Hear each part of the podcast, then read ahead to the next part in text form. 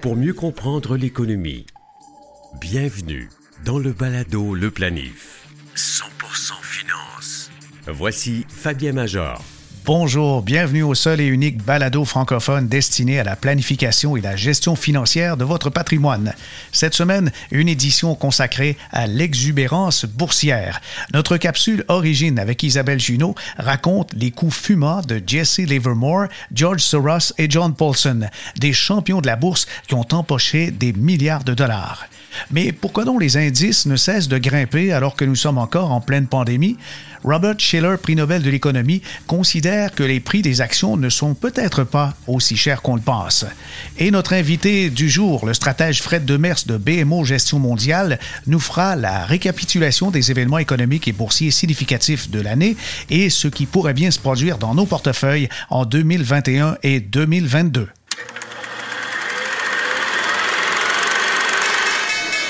La bourse attire les petits et grands investisseurs depuis ses origines en 1540. L'appât du gain ne faiblit que lors des corrections sévères et crash comme ceux de 1929, 1987, de 2000 ou même de mars 2020. Mais c'est précisément dans ces moments où la foule détourne le regard que les pros s'enrichissent. En 1929, Jesse Livermore aurait empoché 100 millions de dollars en pratiquant pour une des premières fois la vente à découvert sur l'ensemble des titres boursiers du Dow Jones. Le principe permet de vendre des actions empruntées d'une société qu'on croit surévaluée et de les payer après sa chute. La légende raconte que la vente à découvert de Livermore déclencha l'un des mouvements de panique les plus dramatiques de Wall Street. En 1992, George Soros, surnommé l'homme qui a fait sauter la Banque d'Angleterre, réalisa un coup fumant. Observant que la livre sterling affichait une valeur bien supérieure aux autres monnaies d'Europe, dont le marque allemand, Soros comprit que la valorisation de la livre était surfaite. Après avoir emprunté des centaines de millions, il vendit à découvert l'équivalent de 10 milliards de livres sterling. Prise par surprise, la Banque d'Angleterre tenta sans succès de freiner la chute de la valeur de sa monnaie. En une journée, elle perdit 22% et l'Angleterre retira sa livre du système monétaire européen. Soros empocha au passage un milliard. Le champion toute catégorie est sans doute John Paulson. Dès 2005, il comprend que le secteur immobilier américain est en surchauffe et que ça ne peut que mal se terminer. Il met alors en place une stratégie pour parier sur l'éclatement de la bulle spéculative du papier commercial toxique adossé à des hypothèques de mauvaise qualité, les fameux subprimes. En 2007, il réalise un gain de 15 milliards de dollars dans son fonds spéculatif Paulson Co.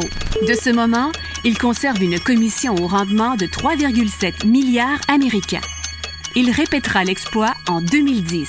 Lorsque tout le marché du papier commercial s'effondre, il réalise un autre gain de 5 milliards. Le balado Le Planif. Actualité financière. Voici Fabien Major.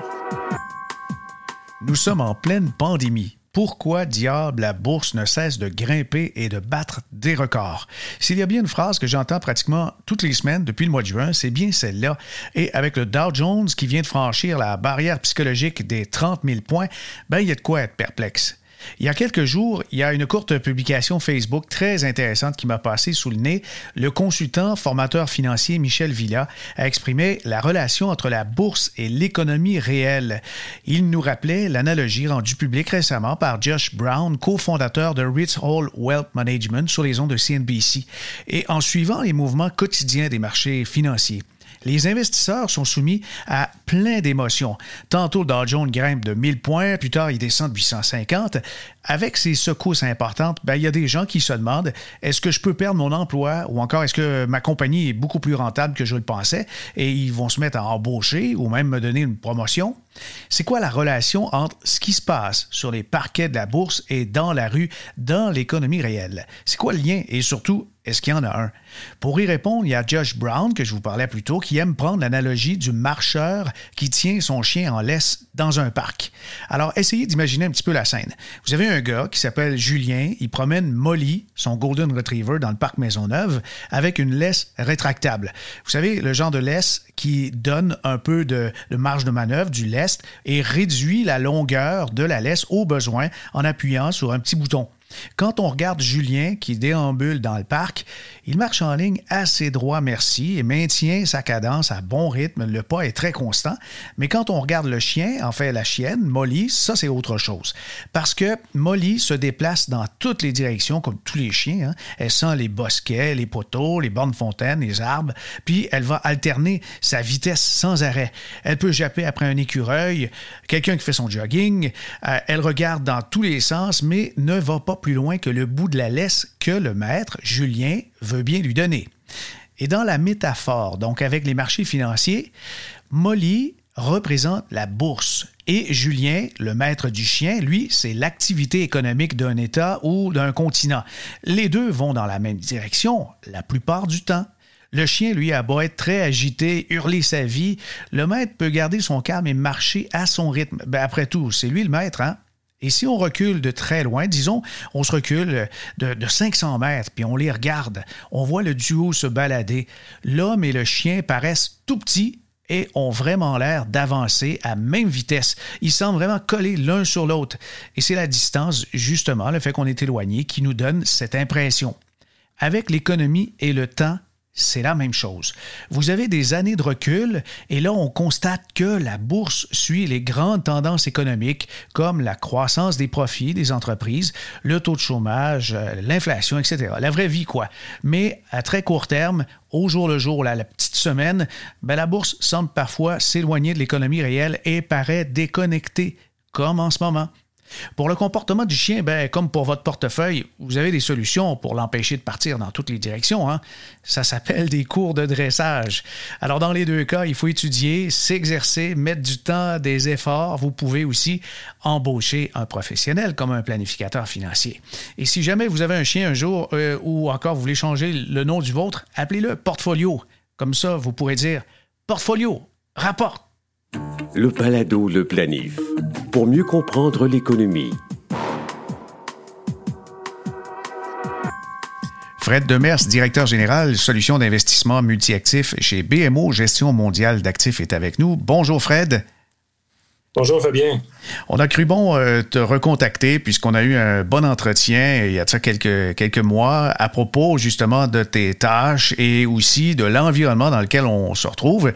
Et à la fin d'année 2020, comme ça, si on, est en mesure de faire des observations et avec un peu de recul de regarder euh, comment le marché s'est comporté euh, cette année, quelles seraient les grandes observations qu'on peut souligner?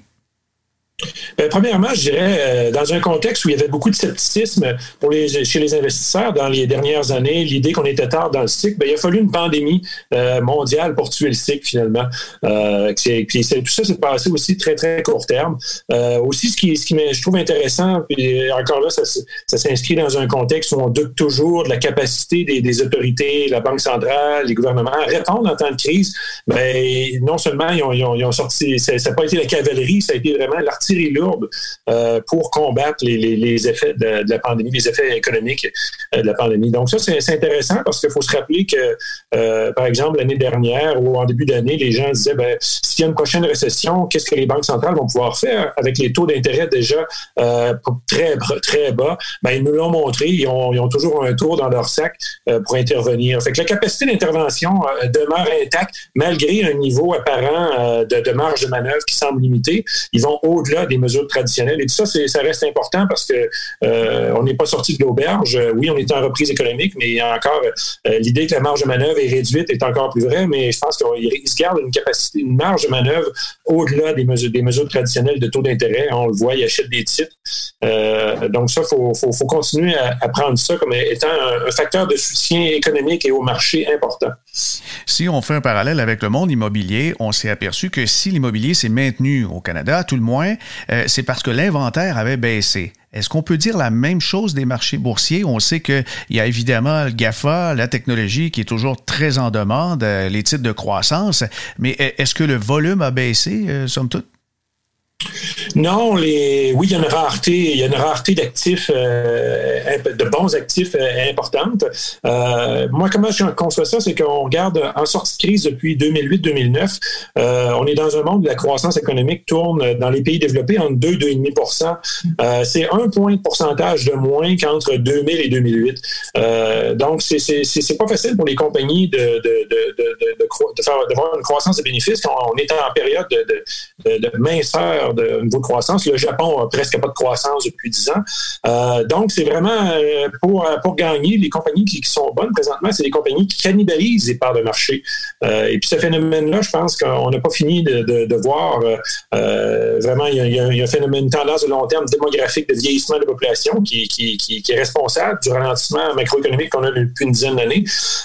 donc, oui, il y a une concentration des marchés, mais c'est vraiment le leadership, la capacité digitale de générer des revenus, de, en anglais, ce qu'on appelle la disruption, de déstabiliser les autres marchés, capturer des parts de marché, des tendances lourdes qui vraiment se sont accélérées avec le COVID, mais je pense qu'on n'a pas fini de voir ce, type de cycle euh, de cannibalisation très, très forte avec une concentration sur les marchés.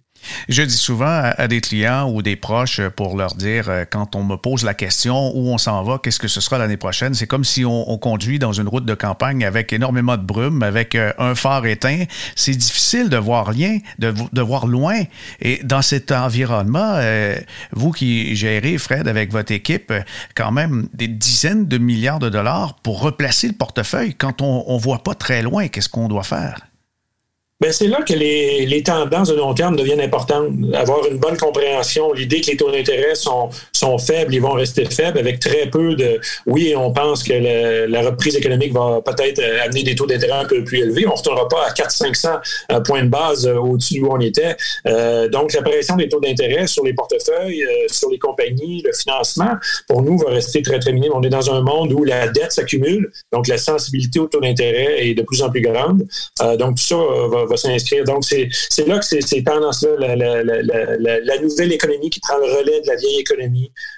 Euh, donc, des fois, on, on se laisse un peu distraire par est-ce que c'est le temps d'acheter de la valeur ce mois-ci, d'acheter l'Europe? Euh, mais vraiment, ça, c'est là que la, brume est, difficile à gérer, difficile de, créer de la valeur pour les clients. Et puis, je pense que prendre du recul puis comprendre les grandes tendances lourdes qui ont influencé les marchés depuis une dizaine d'années, euh, ça, c'est beaucoup plus utile dans le positionnement des portefeuilles. c'est pour ça que nous, on continue de rester surpondérés, par exemple, en action américaine. Oui, elle ne semble pas, pas très, très attrayante d'un point de vue valorisation, mais la, dynamique qui a généré la survalorisation par rapport à l'Europe, à notre avis, est loin de disparaître euh, dans ces tendances-là. Oui, on peut se tromper pendant quelques mois, mais on, est très confiant sur un horizon de 12 à 24 mois que le, ce leadership-là va être intact. Parlons des actions américaines pour être plus précis. Les valorisations, on voit que le SP500, euh, ben, c'est plus de 30 fois les bénéfices en ce qui concerne le, ratio euh, euh PE ratio, le ratio court-bénéfice. Et puis, euh, Robert Shiller, prix Nobel d'économie, est en train de dire que avec la faiblesse des taux d'intérêt, c'est quand même une valorisation juste. Êtes-vous d'accord avec sa lecture? Oui, je pense qu'avoir une, une, lecture historique simple, de dire en moyenne le ratio devrait être autour de 20, donc en haut de 20, on est en territoire plus, plus cher, euh, c'est une vue très myopique. Euh, le, point intéressant par rapport au, taux d'intérêt, c'est de un, c'est que les, les actions, il faut le voir comme étant entre deux choix de classes actifs importantes dans les portefeuilles, hein, revenus fixes et actions. Euh, si on pense que les actions sont chères, les revenus fixes, euh, les taux d'intérêt de 10 ans, par exemple au Canada, une obligation nous donne 0,6 l'inflation est à 2 euh, à mon avis, les obligations sont beaucoup plus chères que les, actions euh, qui nous donnent une défense. Il faut, quand même rester euh, quelqu'un qui est en accumulation de, capital, un, portefeuille équilibré, c'est vraiment de participer à la, création, la génération de revenus des entreprises. C'est important, c'est comme ça qu'on s'enrichit. On s'enrichit pas en jouant à la défense, en achetant des, des obligations. on préserve notre capital, mais par contre, présentement, on préserve le capital, oui, mais on perd du pouvoir d'achat, ce qui est complètement euh, je pense que c'est, on appelle ça la répression financière des banques centrales. C'est un phénomène qui est, qui est important, une tendance lourde, euh, qui, qui, fait en sorte que le, l'appétit pour les actions va rester très, très fort les prochains 5 à 10 ans, sans doute, avec des taux d'intérêt qui vont rester très faibles. Mais justement, si les taux d'intérêt sont faibles, prenons l'exemple du Canada avec un, déficit euh, record annoncé, la dette qui augmente, etc. Et le Canada est somme toute un joueur assez petit, ce qui pourrait arriver, que vous pouvez observer, par exemple, avec cette, dette publique, est-ce qu'on on va devoir rapidement se mettre à, jouer sur le, taux euh, directeur afin d'attirer des capitaux et puis euh, soutenir un peu le dollar? Il y a 10 ans, où on recule dans les années 80, 90, oui, tout à fait. Euh, on aurait eu une pression à la baisse sur la devise, on aurait vu une pression à la hausse sur les taux d'intérêt. Euh, ça, c'était l'économie normale d'avant. Maintenant, on est en paradigme où les banques centrales peuvent se permettre de gonfler leur bilan euh, de façon impressionnante en pourcentage du PIB. On peut, on peut ajouter 50% de PIB sur le bilan. Personne ne se plaint. Toutes les banques centrales le font. la Banque du Japon nous montre comment faire depuis 30 ans. Euh, c'est une recette éprouvée. C'est, le monde dans lequel on est. C'est, je pense pas qu'il va y avoir de grands changements euh, dans les prochaines années, euh, comment on gère la Banque centrale. La capacité d'intervention est forte. si on se rappelle, au début du siècle, les, cycles économiques duraient trois ans, cinq ans, étaient très courts parce que les, gouvernements n'intervenaient pas, les banques centrales n'intervenaient pas. au fil des années, on s'est rendu compte qu'il y avait un coût social important à avoir du chômage en récession on a une volonté d'intervenir dans le cycle économique important qui s'est bâti au cours des années et qui a culminé cette année. Euh, et, ça, je pense que c'est des tendances, encore une fois, très, très lourdes. C'est pas, euh, faut oublier le marché des années 80 où le marché était libre, hein, l'économie, la main visible gérait tout ça. Maintenant, la main est très visible des banques centrales. Euh, la, Banque du Canada va détenir bientôt presque la moitié de l'inventaire de la dette canadienne fédérale, même achète les obligations provinciales. donc, c'est on est loin de l'économie libre branchée. C'est une économie très, très euh, structurée, très, très interventionniste et c'est le monde dans lequel on est. Mais je ne sens pas dans votre ton euh, beaucoup d'inquiétude par rapport justement à l'endettement du gouvernement fédéral canadien. Non, euh, si j'avais quelque chose, une préoccupation, c'est plus une préoccupation personnelle que c'est pas un monde idéal. Euh, mais comme gestionnaire de portefeuille, euh, je pense pas que, le gouverneur Tiff McLeod, mon, ancien patron, va dire ben on va donner une leçon de, gestion fiscale au gouvernement présentement, que ce soit le gouvernement Trudeau ou un autre qui viendrait par la suite. vraiment, l'idée, c'est de un mandat. Oui, on présentement un mandat d'inflation euh, mais je pense qu'ils vont élargir le mandat à une mesure de chômage ou de plein emploi. La, la, Nouvelle-Zélande le fait. La Banque, euh, la Réserve fédérale américaine a déjà un double mandat d'inflation et de plein emploi. Je pense que pour les banques centrales, ça va, ça va être la, suite logique euh, d'élargir le mandat pour s'assurer de participer plus pleinement et de façon plus transparente aussi par rapport à leur objectif, parce qu'un mandat d'inflation, ça reste quand même abstrait pour bien des gens. Euh, d'avoir 1% ou 3% d'inflation, pour beaucoup de gens, c'est pas très concret. Pour un retraité en revenu fixe, c'est concret. Euh, mais pour, euh, pour les autres personnes, c'est pas très concret. Donc, je pense que c'est vers ça qu'on se dirige. et puis, il faudra pas être surpris de voir davantage d'interventions. Si on pense qu'on en a eu beaucoup, je pense qu'en élargissant le mandat, au plein emploi, on va davantage entendre parler des politiques interventionnistes des banques centrales. Nonobstant les tweets de Donald Trump, il y aura le 20 janvier prochain un nouveau président américain. Est-ce que le fait qu'on a quatre ans maintenant avec un retour euh, des démocrates à la présidence, ça a de l'influence dans votre euh, sélection, dans votre euh, répartition d'actifs? Le résultat de l'élection pour nous a été euh, intéressant dans la mesure où on a évité la vague bleue. La vague bleue nous, faisait un peu plus peur parce que là, c'était vraiment euh, les démocrates qui, récoltaient une majorité solide euh, au Sénat. parce qu'il faut se souvenir que l'engagement, la ligne de parti ne tient pas de la même façon qu'elle tient au Canada. donc, avoir une majorité de 1, c'était pas beaucoup, mais on s'enlignait. en octobre, on pensait qu'on pouvait avoir deux, trois sièges de majorité sur le Sénat, ce qui avait été important. donc là, non seulement ils n'ont pas une majorité de Sénat, mais les républicains conserve euh, potentiellement la majorité. Euh, on va le savoir en janvier. Donc, ça limite énormément la capacité de, restructurer l'axe politique euh, aux, États-Unis, c'est-à-dire de, retourner à l'ère Obama avec beaucoup plus de réglementation, notamment en énergie. On risque d'en voir en énergie. Euh, mais la réglementation pour les banques, je pense pas qu'on va y toucher. Euh, tout ce que Trump a défait, tout ce que Obama a fait, Trump l'a défait, et puis je pense pas qu'on va retourner en arrière. Donc oui, il va y avoir une volonté. On va entendre parler d'Obamacare, euh, mais je pense que la, priorité pour les 18 prochains mois, c'est vraiment, un, le vaccin, gérer la logistique du vaccin et gérer aussi la reprise économique. Il y a encore plus de 10 millions euh, d'Américains qui ont perdu leur emploi suite à la pandémie. On n'est pas sorti du bois encore. Donc ça, ça va vraiment être ce qui va la priorité va être autour de, d'urgence.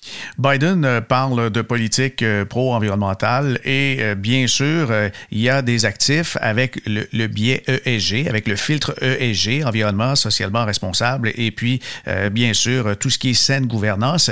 Est-ce que vous commencez à intégrer ce genre de filtre-là dans les, les portefeuilles de FNB que vous construisez? Bien, certainement, on a créé une nouvelle famille de produits euh, complètement dédiés. Donc, euh, c'est un portefeuille multi-actif qui est dédié à un investisseur qui est préoccupé par euh, l'aspect ESG. Donc, ça, c'est dans un premier instant. Et d'un autre côté, pour nous, maintenant, c'est clair qu'il faut prendre en compte, quand on pense à tendance de long terme, c'est de comprendre où les, les, investisseurs institutionnels, par exemple, redirigent leurs capitaux. on voit l'appétit diminu, diminuant des, des, investisseurs pour le secteur énergétique. Hein. On a vu plusieurs grands fonds souverains euh, se désinvestir. Donc, il y, a, un désinvestissement important euh, qui se fait dans certains secteurs, dont l'énergie.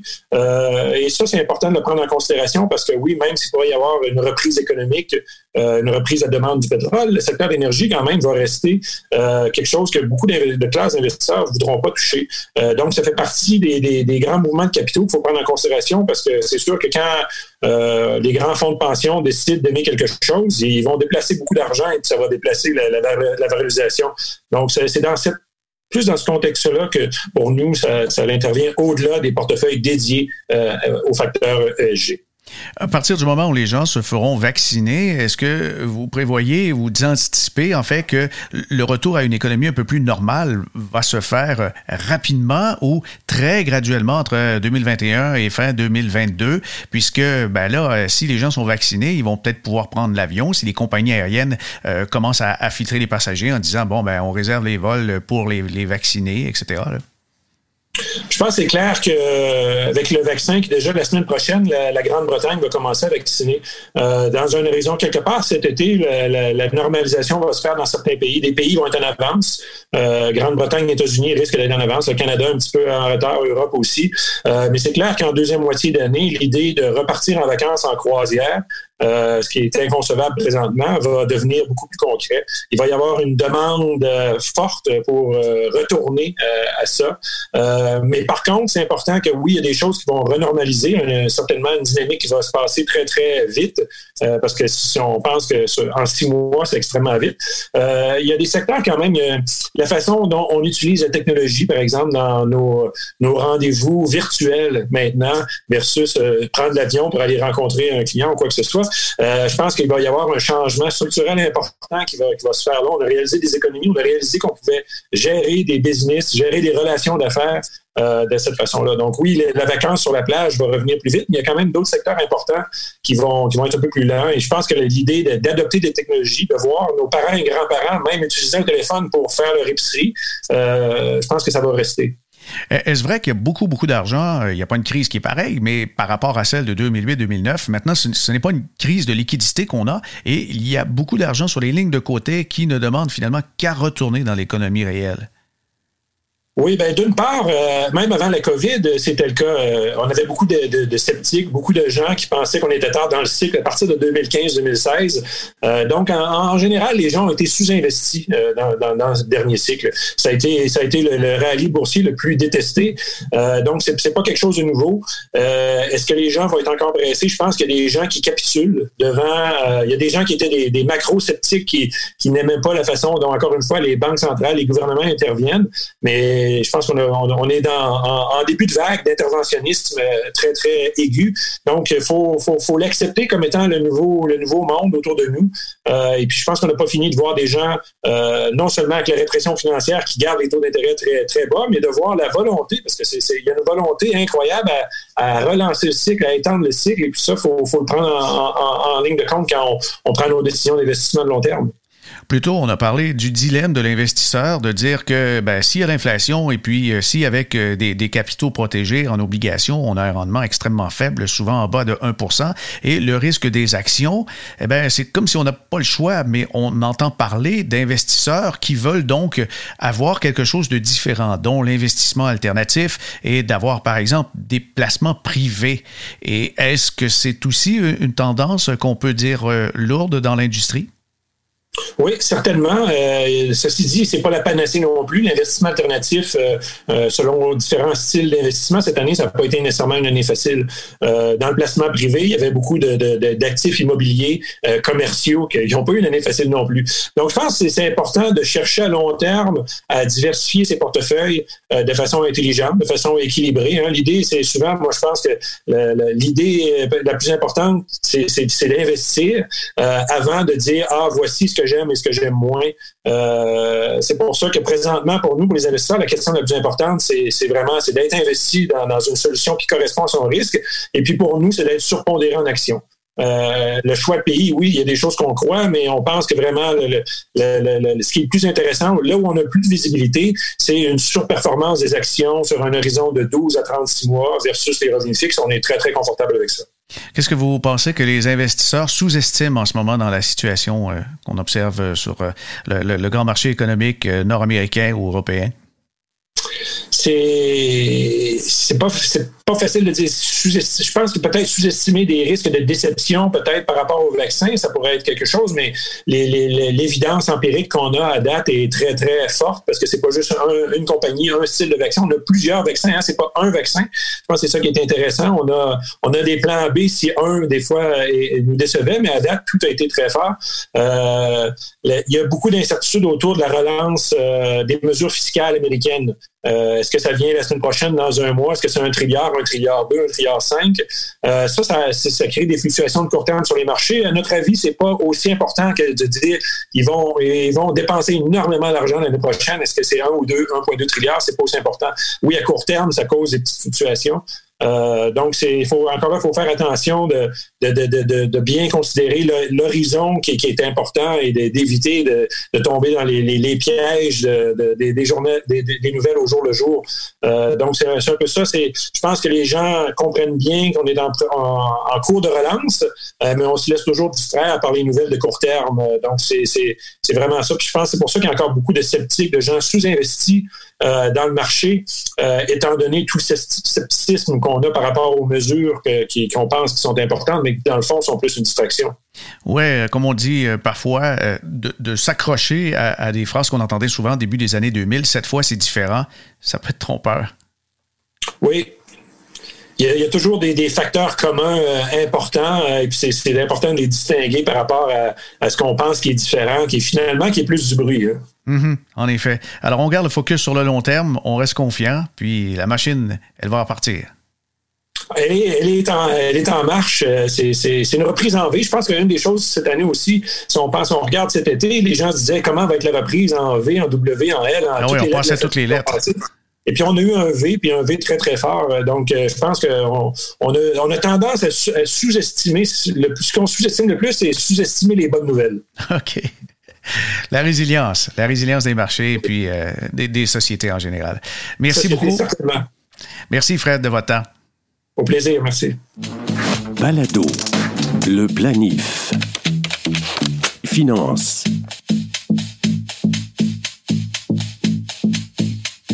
L'année 2020 tire à sa fin et déjà on s'aperçoit que les pertes boursières du début d'année, plutôt du, mois de mars, ont été pour la plupart récupérées. En regardant les grands indices, le TSX à Toronto est légèrement au-dessus de 0 à 1,95. C'est le rendement cumulatif annuel. Le SP500 est à peu près à 12,6. Le Nasdaq a fracassé les records à 36% Le Dow Jones a même flirté avec les 30 000 pour avoir un rendement cumulatif depuis début de l'année à 4,8, l'indice Russell 2000 à 11,2 et c'est du côté de l'Europe qu'on est toujours négatif, notamment avec l'Eurostock 50 à peu près moins 6% et le FTSE 100 à Londres est en repli de moins 15,6. Et en ce qui concerne euh, les indices MSCI, donc Morgan Stanley, l'indice de tout pays confondu, le rendement pour 2020, étonnamment, il est positif aussi à 10,3. Et qu'est-ce qu'il y a de négatif positif finalement. Ce qui est négatif, c'est principalement le pétrole, les ressources, bien sûr. Euh, le pétrole est, depuis le début de l'année, en repli de moins 18,74. En regardant tout ça, on peut être sceptique un peu en se disant, ben, si Dow Jones fracasse des records, on a des rendements, ma foi, très intéressants, comme s'il n'y avait pas de pandémie. Est-ce que ça a du sens, les prix élevés des actions qu'on trouve sur le marché comme ça? Eh bien, Robert Schiller, qui est enfin un prix Nobel de l'économie, avec euh, des comparses, Lawrence Black et Farouk Givrage, a écrit un texte d'opinion qui est paru cette semaine dans Market Watch. Et euh, Robert Schiller mentionne que les bas taux d'intérêt peuvent indiquer que les actions, après tout, ne sont peut-être pas euh, si euh, fortement surévaluées. Lorsqu'on regarde donc les, les, ratios, le fameux ratio court-bénéfice, on voit que le SP500, il est à 37 fois les bénéfices. Wow, c'est élevé un petit peu là. Alors revenons un peu en arrière. Parlons de Robert Shiller, lauréat du prix Nobel d'économie en 2013, professeur d'économie à l'Université de Yale. Il est l'auteur d'un livre fascinant qui a pour titre Narrative Economics How Stories Go Viral and Drive Major Economic Events. En d'autres mots, c'est euh, ce qui pousse l'économie. La direction économique est souvent poussée par des thèmes, des histoires, des récits qui deviennent virales et ces histoires peuvent ensuite se matérialiser dans l'économie réelle. Il y a eu beaucoup, beaucoup de scepticisme que les marchés boursiers mondiaux euh, ne se soient pas effondrés face à la pandémie de COVID-19, en particulier euh, aux États-Unis. Et là, on a établi même des records, j'en ai parlé il y a quelques instants. Et dans les dernières nouvelles, le Dow Jones qui fracasse les 30 000, c'est un rallye historique, surtout en novembre 2020. Mais c'est peut-être pas tout à fait un casse-tête. Il y a une mesure qu'on peut appeler le Excess Cape Yield, ECI, qui met en évidence les perspectives à long terme des marchés boursiers mondiaux. Je vais vous en parler dans un instant. Dans le monde entier, les actions sont actuellement très bon marché par rapport aux obligations. Là, je peux vous surprendre, mais il y a moyen de l'expliquer. Indiscutablement, les marchés d'actions sont largement motivés par la psychologie et des thèmes d'impact ou on peut appeler aussi tendance lourde.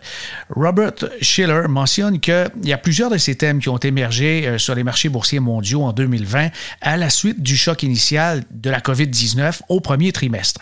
Alors, par exemple, dans les thèmes porteurs, il y a le thème de la récupération économique en forme de V. On a mentionné qu'on allait avoir une récupération en forme de U ou en forme de W en forme de L comme le Japon et d'avoir donc un marché qui récupère très rapidement. Il s'effondre, il touche donc la pointe du V et se rétablit. C'est ce qu'on a vécu finalement. Alors ça, c'était un thème très très fort. On dirait que ça dirige les investisseurs vers la possibilité justement euh, que ce soit ça, la, réalité qui, qui nous attende. Et l'autre thème, le FOMO. Fear of Missing Opportunity, la peur de passer à côté de quelque chose. Donc, ces deux thèmes pourraient contribuer à amener les marchés vers de nouveaux sommets. Et il y a aussi le travail à domicile qui a particulièrement profité au titre de technologie et de communication. Alors, on a trois histoires euh, qui sont très porteuses, qui peuvent expliquer en partie justement que le marché s'est si bien comporté en 2020. Mais ces beaux sujets-là n'expliquent pas totalement pourquoi la majorité des gens n'ont pas eu envie de retirer leur argent des actions et de placer tout ça dans les obligations ou même sous le matelas à la maison. Le ratio court-bénéfice ajusté au cycle. Vous connaissez peut-être le ratio court-bénéfice. Ben là, je l'explique, je fais un petit résumé. Là. Vous avez la valeur d'une action, si elle est à 10 dollars et la compagnie fait 1 dollar de bénéfice, on a un ratio de 10. On peut établir qu'il y a un ratio comme ça avec l'ensemble des sociétés qui forment le SP500. Mais on peut ajuster cette donnée en fonction du cycle économique où on se trouve. Et ça, ça démontre le ratio du cours réel de l'action ajustée de l'inflation à la moyenne sur 10 ans des bénéfices réels par action. Mais euh, ça semble prévoir en ce moment que les rendements réel des marchés boursiers à long terme. Donc, on, est plus près d'un 33 pour ce qui est du, euh, pour ce qui est du SP500 que d'un 37 quand on a le, le ratio normal. Et lorsque le fameux ratio CAPE, CAPE, le ratio court-bénéfice ajusté du cycle est élevé. Les rendements à long terme ont tendance à être faibles au cours des dix prochaines années et vice-versa. Et depuis le choc de la COVID-19, les ratios euh, CAPE ont pour la plupart retrouvé leur niveau d'avant la pandémie. Par exemple, le ratio américain en novembre 2020, il est de 33. Il a dépassé son niveau d'avant le début de la pandémie COVID-19 et en fait, il est maintenant revenu au même niveau que le sommet de 33 en janvier 2018. Et il y a seulement deux autres périodes où ce fameux ratio aux États-Unis était supérieur à 30. Il y a à la fin des années 1920, donc euh, ça c'est la, période de, de forte spéculation avant la Grande Dépression, et le début des années 2000, une autre période En ce qui concerne la Chine, le ratio aussi, il est plus élevé qu'avant la pandémie. Les marchés boursiers des deux régions euh, principales sont biaisés avec euh, des secteurs de la technologie qui sont quand même dominants autant en Chine qu'au du côté américain. Il y a les services de communication, consommation discrétionnaire qui ont tous bénéficié des principaux euh, thèmes que je vous ai parlé un peu plus tôt, qui sont caractéristiques de la pandémie de COVID-19. Ça peut en partie expliquer les ratios CAPE plus élevés par rapport aux autres Et quant à l'Europe et au Japon, le ratio, les ratios CAPE sont largement revenus à leur niveau d'avant 2000 COVID-19 plutôt, tandis que seul le Royaume-Uni est encore bien en dessous de son niveau pré-pandémique et de sa moyenne à long terme. Ben, ces régions sont moins exposées au secteur de la technologie, ça, ça peut l'expliquer, des services de communication et de consommation discrétionnaire. Il y a autre chose aussi qu'on peut ajouter avec euh, ces petites explications, puis euh, les ratios qu'on constate plus élevés, les ratios CAPE, CAPE.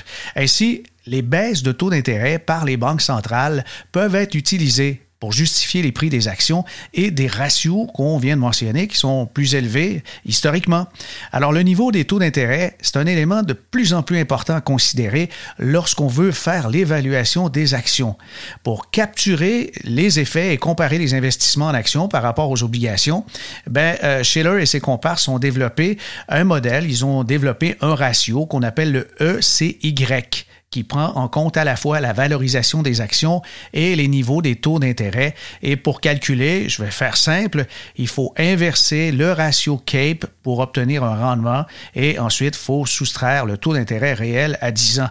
Mais comme il est très, très bas, ben, on voit que l'influence fait en sorte qu'il peut y avoir euh, parfois des résultats euh, frappants. Alors de ce côté, ben, euh, peut-être qu'on peut, euh, euh, garder le, moral, l'optimisme face à la valorisation des actions, parce que définitivement, les taux d'intérêt ont de l'influence. Les thèmes porteurs, est-ce que ça veut dire qu'on va avoir des évaluations très élevées pendant longtemps? Il est fort probable, mais nos attentes de rendement devraient aussi diminuer. Ah oui, ben, je, oui, on, devrait. Oui. Ça termine ainsi l'épisode d'aujourd'hui. Vous en voulez encore? Rendez-vous sur le site baladoleplanif.com pour accéder aux archives complètes de nos trois saisons. Ils sont aussi répertoriés sur Spotify, Google et Apple Podcast et Stitcher. Et si vous appréciez ce podcast, n'hésitez pas à partager les épisodes sur vos réseaux sociaux. Avec près de 30 000 écoutes selon SoundCloud, le balado Le Planif est l'un des plus écoutés du genre au pays. Ici Fabien Major. À bientôt.